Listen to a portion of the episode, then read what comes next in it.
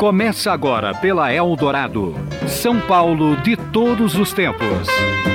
Os personagens, os eventos marcantes, a memória da cidade. A São Paulo de ontem e de hoje. São Paulo de todos os tempos. Um programa premiado com o colar do centenário pelo Instituto Histórico e Geográfico de São Paulo. Apresentação de Geraldo Nunes.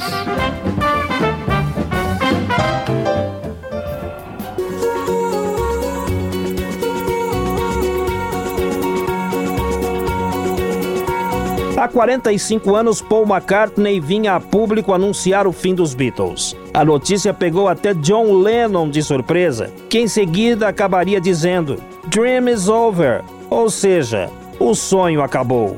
Mas até hoje os motivos da separação geram polêmica.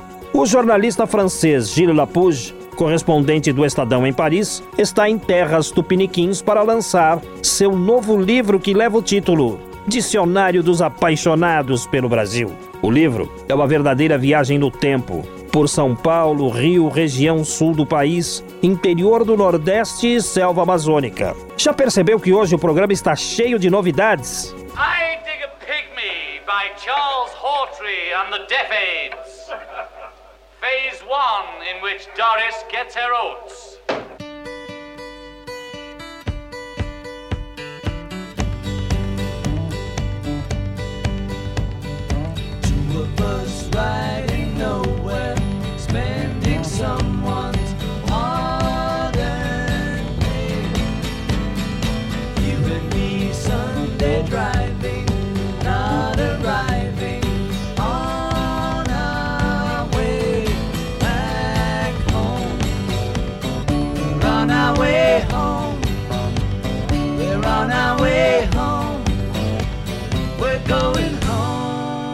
Era uma quarta-feira, 9 de abril de 1970. Paul McCartney anunciava o fim dos Beatles. Depois de revolucionar a música, o comportamento e ditar as tendências dos anos 60, a banda que simbolizou uma década de transformações chegava ao fim. Neste mesmo dia, Paul anunciava em Nova York o lançamento de seu primeiro álbum solo. O Estadão publicou com o título Este é o fim dos Beatles, ou seja, o Estadão antecipava o que só seria anunciado oficialmente no dia seguinte. Recebida pela redação por meio de uma agência de notícias internacionais, a reportagem trazia também declarações feitas pelo advogado e cunhado do músico John Eastman, que não afirmava claramente a dissolução da banda e apenas dizia: o novo programa de atividades impedirá a Paul de atuar com o grupo por tempo indefinido.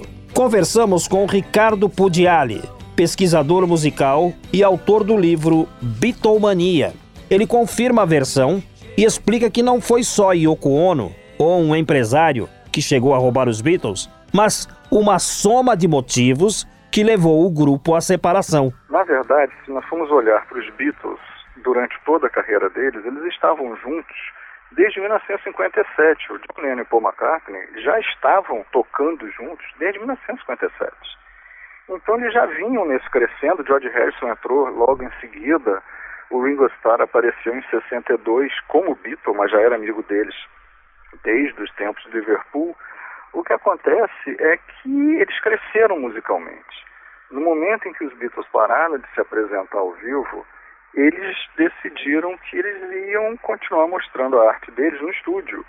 E o que que acontece? Você tem primeiro aqueles dois monstros, né, John Lennon e Paul McCartney, que já compunham juntos há muito tempo, de repente tendo competição do George Harrison, que começou a compor belas canções, não no começo, lá em 63, mas a partir de 65, 66, as músicas do Harrison rivalizavam em qualidade com as do John Lennon. A diferença é que enquanto o Lennon e McCartney podiam fazer 30 músicas e dessas 30 tirarem 10 obras-primas, o Harrison tinha que compor logo as 10 obras-primas. E ele começou a fazer isso. Depois do álbum branco, os Beatles começaram a acabar.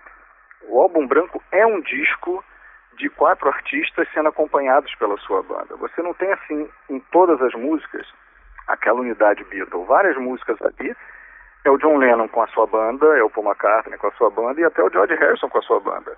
E o Harrison, para poder fazer uma das suas músicas ser respeitada, ele trouxe o Eric Clapton para fazer o solo. Foi na Walmart Guitar Gent Whips. Foi a forma que ele teve de tentar acalmar os egos do Lennon e do McCartney sendo é, é, é, é colocados para trás pelo, pelo Beatle quieto, como o George Harrison era chamado. Então, quando começa 69, eles já vindo com todas essas brigas do álbum branco, tentaram fazer o projeto Get Back, que depois iria se tornar o Larry B, que as pessoas acham que é o último disco dos Beatles, e não é. O Larry B, na verdade, era o projeto Get Back em janeiro de 69, era um disco que seria gravado ao vivo, ia ter um concerto que nunca aconteceu. E eles terminaram fazendo o Abbey Road, que foi, na verdade, o último disco composto e gravado pelos Beatles. Então o que acontece é, no Abbey Road foi assim, eles sabiam que não iam continuar como eram antigamente. Assim que terminaram de gravar, o John Lennon avisa: estou fora da banda, só que eles decidiram não publicar isso, ficou guardado em silêncio, ou seja, desde setembro de 69, o Lennon já tinha comunicado: eu estou fora da banda. Ele ia ficar com os projetos dele, com a Yoko, com a Plastic Ono Band, ou seja lá o que ele fosse fazer. Só que com as brigas que eles tiveram para o lançamento do Get Back, que se transformou em Larry B, tentando segurar o Paul McCartney, o medo do disco solo do McCartney ser muito melhor que o Larry B, e as brigas de empresariamento entre o Alan Klein e o John Eastman, que era o pai da Linda Eastman, enfim, tudo isso levou o McCartney, irritado com os atrasos no disco dele, fazer aquela declaração de que os Beatles tinham acabado, coisa que na verdade já tinham acabado há um certo tempo. Então, não foi uma Yoko Ono, não foi uma Linda McCartney, não foi uma Patty Boyd, né, que, ou até a própria esposa do, do Ringo, a Maureen, que causaram o fim dos Beatles. Os Beatles acabaram porque a banda era pequena demais para os quatro gênios que tinham ali dentro. Eles não souberam a, a dividir o espaço entre os quatro.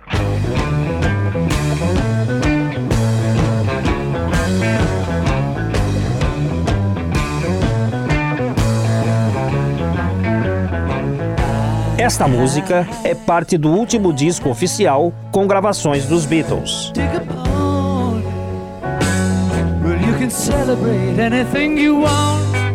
Ele foi gravado em estúdio e as canções complementadas pelo técnico de som e arranjador musical Phil Spector. Sobre a última apresentação dos Beatles, no terraço do edifício onde funcionava a gravadora Apple, houve a gravação de um show que durou 42 minutos. Cenas foram usadas depois no documentário Let It Be, de 1972. O autor do livro Beatlemania, Ricardo Pugiali, conta detalhes dessa apresentação. Assim que eles terminaram o álbum branco, com várias brigas e tudo, né, o álbum branco de 1968, e estavam com um novo projeto para tentar é, devolver alegria para a banda. Então o nome desse projeto seria Get Back, seria assim, de volta às raízes. Então eles iam fazer, eles iam, a ideia era filmar os ensaios, fazerem esse espetáculo. Primeiro eles iam fazer espetáculo num teatro de Londres, aí depois desistiram, aí atrasaram, aí já passou para um outro local, depois eles pensaram num anfiteatro romano no norte da África, né? A ideia seria mais ou menos como eles fizeram no clipe da música Hey Jude, em que eles começam tocando sozinhos e depois os fãs vão chegando e são fãs de todas as raças. Então você tem né, brancos, negros, amarelos, vermelhos, todas as etnias ficaram reunidas ali em volta dos Beatles. Os Beatles tinham essa característica muito importante. Nunca haver segregação em nenhum concerto deles. Eles tiveram muito problemas nos Estados Unidos quando iam fazer shows e sabiam que tinha segregação racial na plateia. Eles simplesmente se recusavam a tocar. Ou a plateia estava junta ou os Beatles não tocavam. Então a ideia desse show no Anfiteatro Romano seria exatamente isso. Eles começariam a tocar nas ruínas, só eles e depois fãs de todas as etnias iam entrar e ficaria cheio o show. Eles acabaram, obviamente, não fazendo isso, mas o Pink Floyd pegou essa ideia e fez aquela filmagem depois nas ruínas de Pompeia. Então, eles começaram a filmar o projeto Get Back em janeiro de 69. Brigaram ali, o George Harrison sai do conjunto durante os ensaios nos estúdios de Twickenham, ele sai, né? E aí os Beatles passam três, quatro dias só eles ali fazendo alguma coisa, sem o Harrison, depois vão na casa dele e conversam. Então a decisão é, primeiro, os ensaios iam passar para os estúdios da Apple, que era a empresa deles, né, o porão do, da, do, do prédio do famoso concerto, e não haveria mais show ao vivo nenhum. No finzinho, o, o Paul consegue convencer o John a que eles fizessem pelo menos uma apresentação no, no telhado né, do, dos escritórios lá da Apple para mostrarem essas músicas novas. E também ficou decidido, o Harrison falou, nenhuma música minha vai ser tocada. Eu não quero nenhuma música. Tanto é que no concerto lá em cima e nas três músicas que foram gravadas no estúdio, que foi Let It Be, The Long and Winding Road e Two of Us, é, nenhuma das três é do Harrison. Ele manteve a promessa de que nenhuma música dele ia ser tocada no projeto. Então, esse concerto lá em cima seria assim a despedida dos Beatles no palco, né? Eles foram e tocaram lá em cima, se divertiram até a hora que a polícia chegou e mandou parar. E a frustração deles é que eles não saíram presos. A ideia deles era desafiar a polícia e terminar o concerto sendo presos. Só que a polícia não ia prender os Beatles.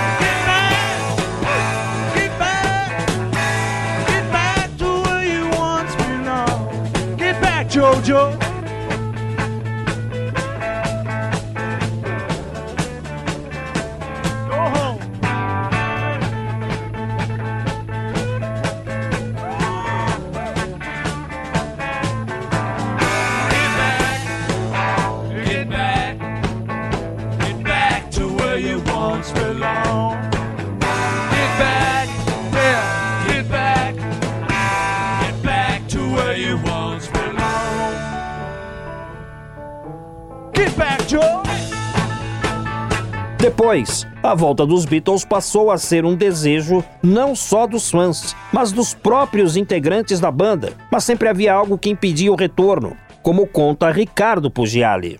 Vários, várias vezes quase aconteceu uma reunião deles. Né? Porque assim, o que, que aconteceu? Eles não deixaram de ser amigos, eles ficaram muito estremecidos, principalmente com a, com a dissolução da empresa Beatles, que para poder dissolver o Paul McCartney se ver livre do empresário Alan Klein, ele tinha que processar os outros três, porque era tudo uma empresa. Então ele processou, ficaram com raiva dele, o, a, todas a, a, as rendas dos Beatles ficaram congeladas e eles passaram a receber uma mesada durante o processo. Então eles ficaram com muita raiva do Paul McCartney. Só que por volta de 1975 tem uma entrevista do Lennon onde ele admite, é, por, por incrível que pareça, o Paul estava certo. O Alan Klein era realmente é, desonesto e estava roubando os Beatles. Então o Paul estava certo desde o começo, quando ele começou a fazer o processo. Então várias coisas começaram a concorrer para essa volta deles. Primeiro, o concerto para Bangladesh que o George promoveu né, para poder levantar fundos para auxiliar o, o, o, povo de Bangladesh a pedido do Ravi Shankar, que era quem ensinou o George a tocar cítara, o George pensou, obviamente, primeiro, chamar os Beatles, porque isso ia atrair é, dinheiro para o concerto, porque a renda ia ser toda revertida, a renda do concerto, do filme, do disco, seria toda para os refugiados. O Ringo, na hora, topou, o John topou, porém, ele queria que a Yoko participasse do show no palco, o George falou não. Aí o Lennon, para não brigar nem com a esposa e nem com o George, o Lennon vai e some. Não ficou nem com um nem com o outro. E o Paul não podia entrar por causa de problemas com. por causa de um, de um processo de drogas na Inglaterra, ele não pôde entrar. Então não rolou essa volta deles. Depois o Ringo estava fazendo aquele famoso disco dele, Ringo, onde os quatro participam, porém numa música não deu para os quatro participarem juntos, igualmente porque o Paul não podia entrar na Inglaterra, então a participação dele foi enviada, foi feita, gravada na Inglaterra, enquanto que os outros, os outros três gravaram juntos é, em Los Angeles. Então você tem quase um disco dos Beatles ali em 73, que foi esse disco do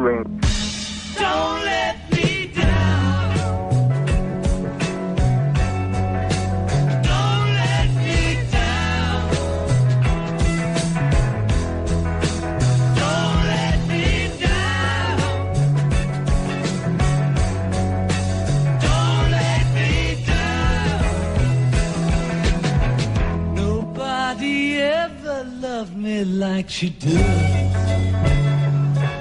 She does. Yes, she does. And if somebody loved me like she does. Oh, she does. Yes, she does.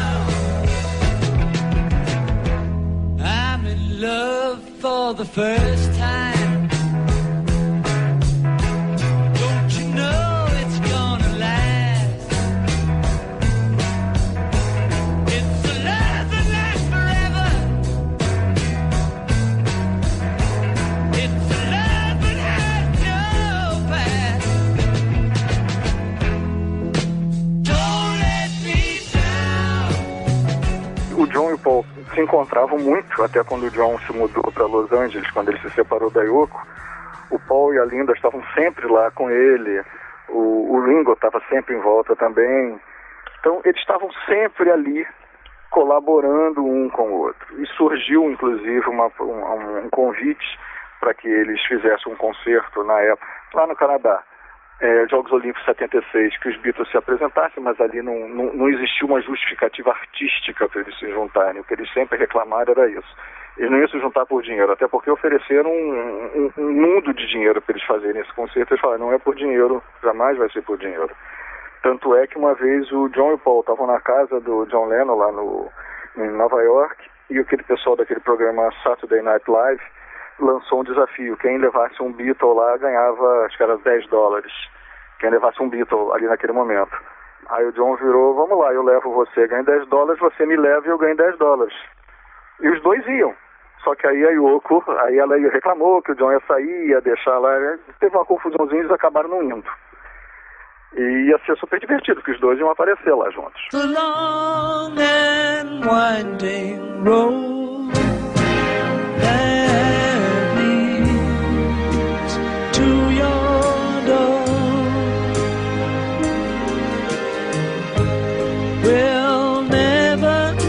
disappear.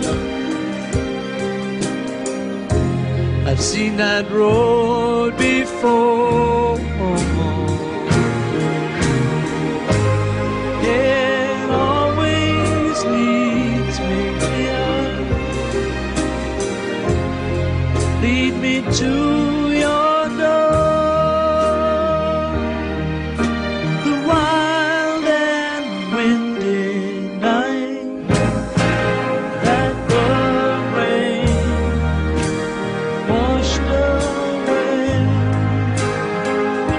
o sonho da volta dos Beatles terminava em definitivo a 8 de dezembro de 1980, com o assassinato de John Lennon, em frente ao edifício Dakota, em Nova York, onde morava. A morte de John Lennon foi causada por um fã alucinado que uma semana antes lhe pedira um autógrafo, sendo atendido pelo artista. O autor do crime continua preso até hoje.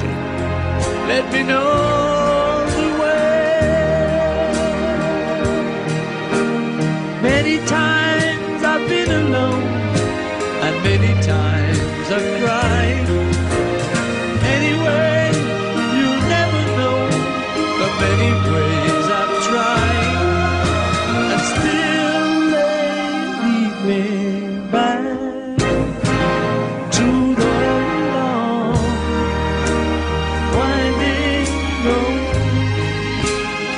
Para saber mais sobre a história dos Beatles, Ricardo Pugiali tem, além do livro publicado com o título Beatlemania, um site, Rede de Conteúdo Beatles.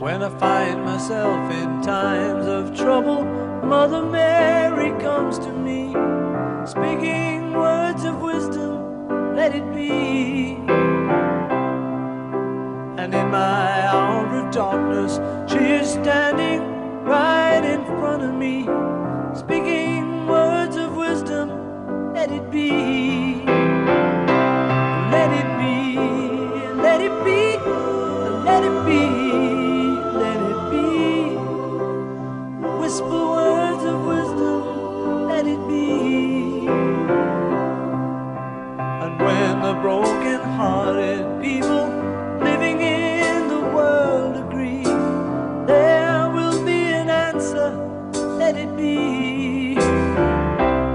Uma curiosidade: em Londres, uma estação de trens inaugurada no ano passado recebeu o nome Abbey Road, imortalizada na foto do disco dos Beatles de 1969. A estação está confundindo turistas interessados em visitar esse ícone na trajetória do grupo em Londres. Rodeada de habitações populares e armazéns, a nova estação está a 14 quilômetros da Abbey Road original. Por isso, não se engane. A Abbey Road verdadeira dos Beatles fica no bairro Candy e também é o endereço de um dos estúdios usados pelo grupo.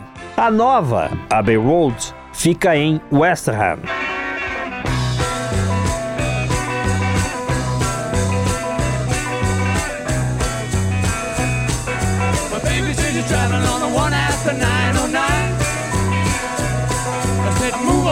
Honey. I'm traveling on that line.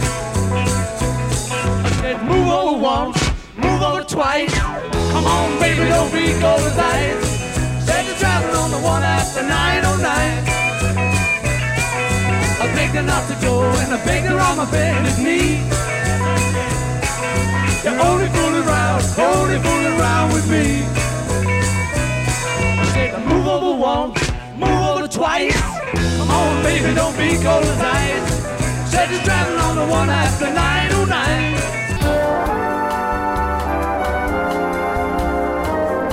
Gilles Lapouge é um jornalista e escritor francês, correspondente do Estadão em Paris há mais de 60 anos. Ele está em terras brasileiras para o lançamento da versão em português de seu livro que leva o título Dicionário dos Apaixonados pelo Brasil.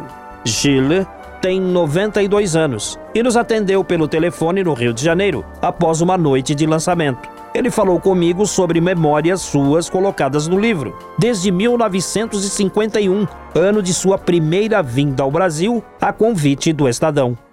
No Brasil lá, naquela época, Dr. Júlio Mesquita Filho. Tive a ideia de ter um jornalista francês para a crônica econômica, não sei porquê. Isto é a ideia dele. Então ele pediu a um amigo dele, eh, o Fernand Brodel, o historiador Fernand Brodel, encontrar em 1950 e 51 aquele jornalista que quer viver no Brasil, em São Paulo. E de acaso eu encontrei aquele professor Brodel, ele falou comigo, me fez um pequeno exame assim, e me disse, então você pode ir. E cheguei do dia para o dia seguinte, no Rio de Janeiro, há 65 anos exatamente.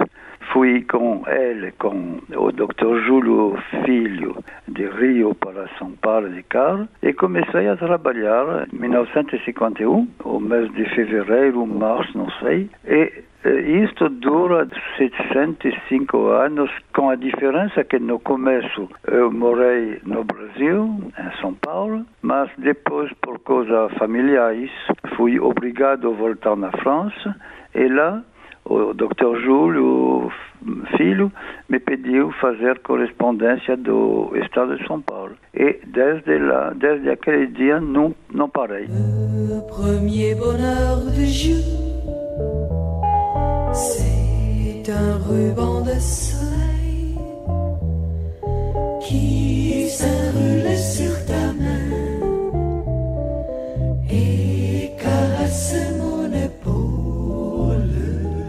Gilles Lapouge me disse que o Brasil sempre o surpreendeu. Algumas vezes o frustrou, mas nunca o decepcionou por completo. Ele considera o Brasil um país singelo, graças a seu povo. Meu trabalho foi fazer artigos em São Paulo, mas também, cada 15 dias, mais ou menos, eu fazia uma reportagem para o estado de São Paulo, numa província, numa, num estado outro.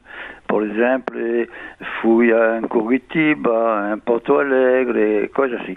E, então, assim, foi absolutamente formidável para um jovem de 25, 27 anos, eh, aquela ocasião fabulosa de encontrar, de conhecer um país completamente diferente da, da França E isto, isto dura ainda hoje, aquele paixão, aquele amor, não sei, daquele país é absolutamente intacto. Mas é verdade que também uh, uh, uh, tenho algumas críticas, coisa que não gosto tanto no Brasil, por exemplo, no plano racial, me parece que além da, de um país muito muito tolerante para as peles de outro cor que a cor branca é uma, uma lenda. A violência absolutamente do, do Brasil. Mas no conjunto fica como o dia onde há 65 anos cheguei lá, Copacabana e Rio de Janeiro, e tenho a mesma frescura de sentimentos para o Brasil de hoje do que o primeiro dia. Gilles Lapouge, eu gostaria que você falasse deste seu dicionário dos apaixonados pelo Brasil. Daria para você explicar? Sim, é um trabalho de um jornalista, não de um sábio, não de um universitário. Não, é por isso que a forma de dicionário é apaixonante, quer dizer, eh, a forma de dicionário me, me, é perfeito para mim porque não há uma tentativa de explicação global do Brasil, coisa que não sei fazer. O que me interessa é uma visão de jornalista, quer dizer, são agente e aventura, uma, uma pequena, uma pequena lembrança disto, mais do que análises sociológico, filosófico, etc. Por exemplo, tem uma, uma imagem assim, uma vez uh, fiz um via uma viagem uh, em Natal e uh, cheguei a Natal e dormi não num hotel, mas sobre a praia. E de manhã havia um sol muito violento, mas o sol para mim não não vi o sol porque havia uma pequena mocinha de talvez sete anos que tive uma ombra cor-de-rosa, aliás, sobre meu rosto. Eu pedi àquela pequena eh, mocinha, mas que você faz? Ele me disse, ah, mas viu, viu logo que o senhor é estrangeiro e o senhor não sabe que o sol é muito violento, então fiz uma ombrela para não queimar o rosto de você. Então isso me parece uma delicadeza tão grande, tão bonita, que para mim é isto a imagem do. On me dit que nos vies ne valent pas grand-chose, elles passent en un instant comme fanent les roses. On me dit que le temps qui glisse est un salaud, que de nos chagrins il s'en fait des manteaux. Pourtant quelqu'un m'a dit que tu m'aimais encore. C'est quelqu'un qui m'a dit que tu m'aimais encore. Serait-ce possible alors?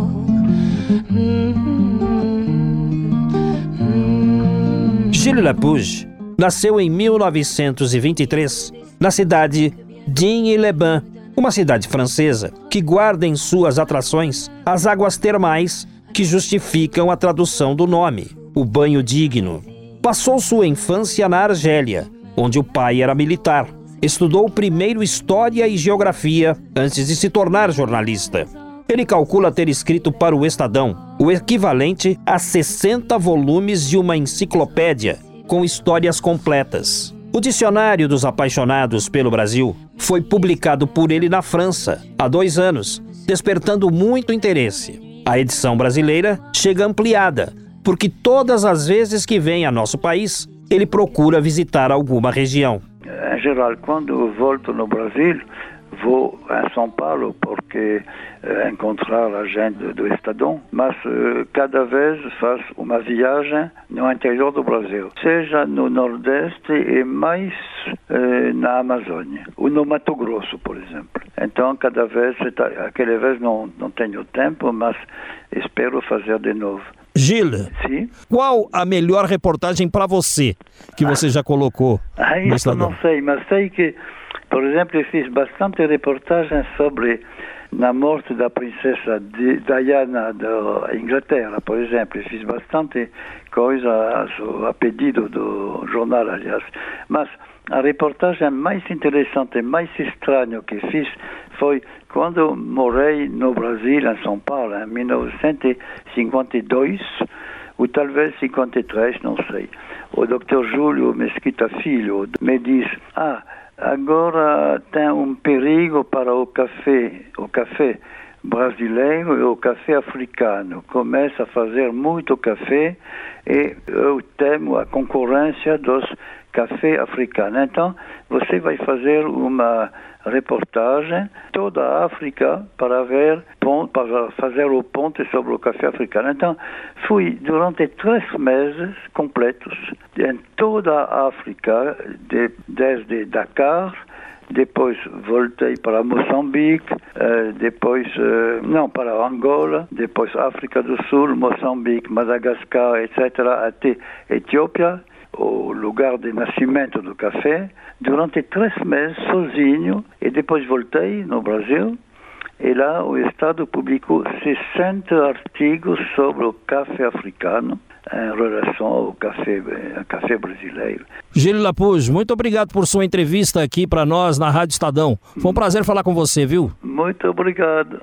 Obrigado. E quando vier aqui ao jornal, por favor, dê uma passadinha na rádio. É, de certeza.